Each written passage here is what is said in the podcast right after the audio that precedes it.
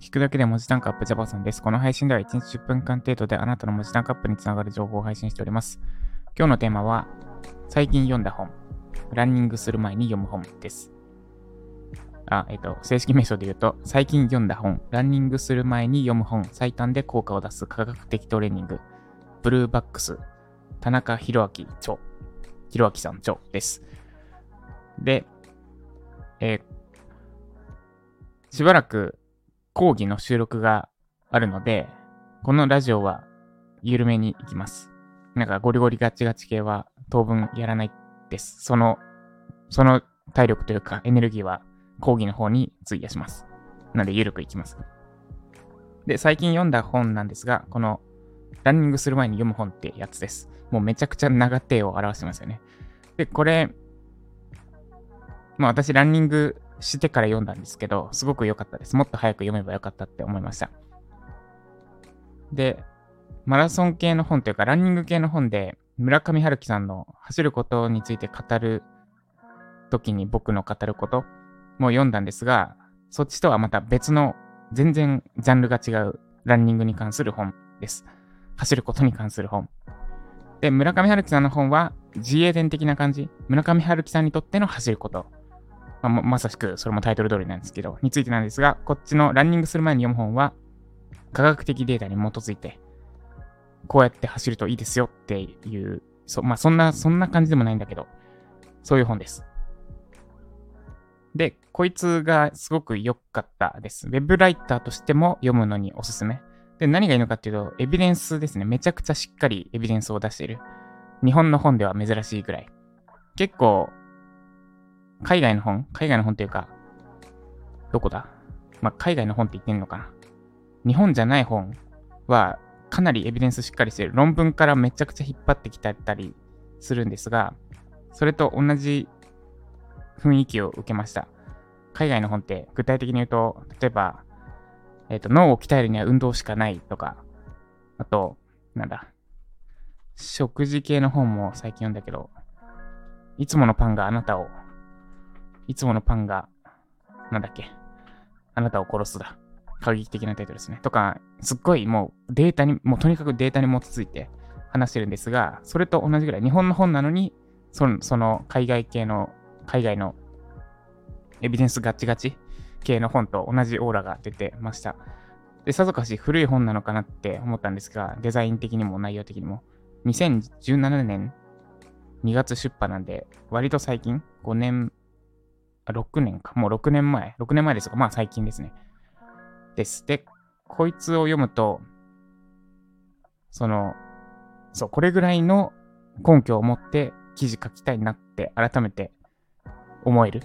本でした。で、特に内容で良かったところを言うと、あの、厚底靴に対する意見じゃないですけど、そもそも人は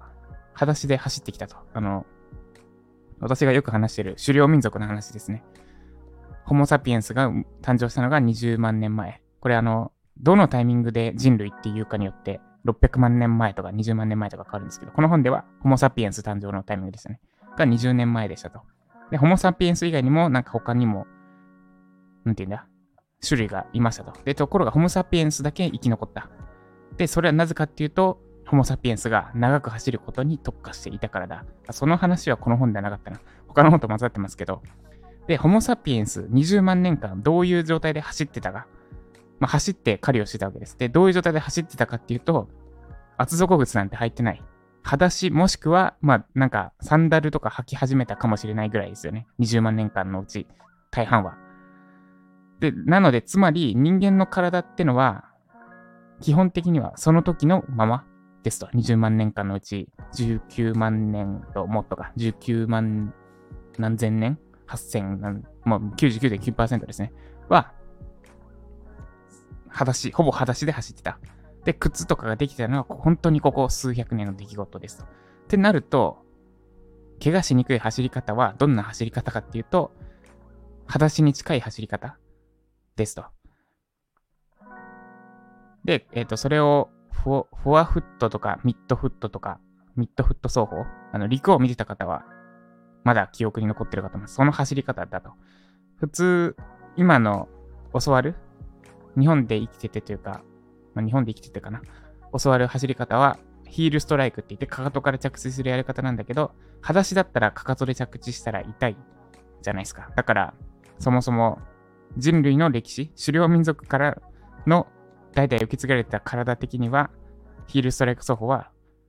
不自然な状態ですと。で、あと、なんだ、ま、クッション性の高いランニングシューズっていうのも、過保護。もっと人の足はちゃんと衝撃吸収できるようにな、できているから、その、そのランニングシューズに頼った走り方しちゃうと、ランニングシューズがないと走れなくなっちゃう。ちょっと言い方が難しいな。これもう途中から私が受け取ったことになっちゃってるんで、実際は本読んでみてほしいんですが、で、なんで、まあ、裸足に近い状態で走る練習をしましょうと。で、この方も、その、共同開発して、そういう靴を出してる。旅に近いような靴を出してて、で、裸足に近い状態でまず歩いて練習して、で、筋肉を、筋肉とか双方を身につけることで、怪我しにくい走り方が身につくみたいなやつですね。それがすごく響きました。で、なんで響かったかっていうと、私が、の考え方に、私が一番納得できたからですね。その、最近のとかじゃなくて、よく私が使ってる狩猟民族の話が出てきた時点でもう私にはどんずばれ刺さったんで、あ、じゃあ、この走り方を身につけようって思って、えっ、ー、と、ワラーチっていう自作サンダルを今日材料届くので、えっ、ー、と、夜に作る予定です。なんか最近、トライアスロンの系の話ばっかになってますけど、日中普通に仕事してますよ、もちろん。普通にというか、いつも以上に集中して仕事してます。で、なんでこの本めちゃくちゃ良かったです。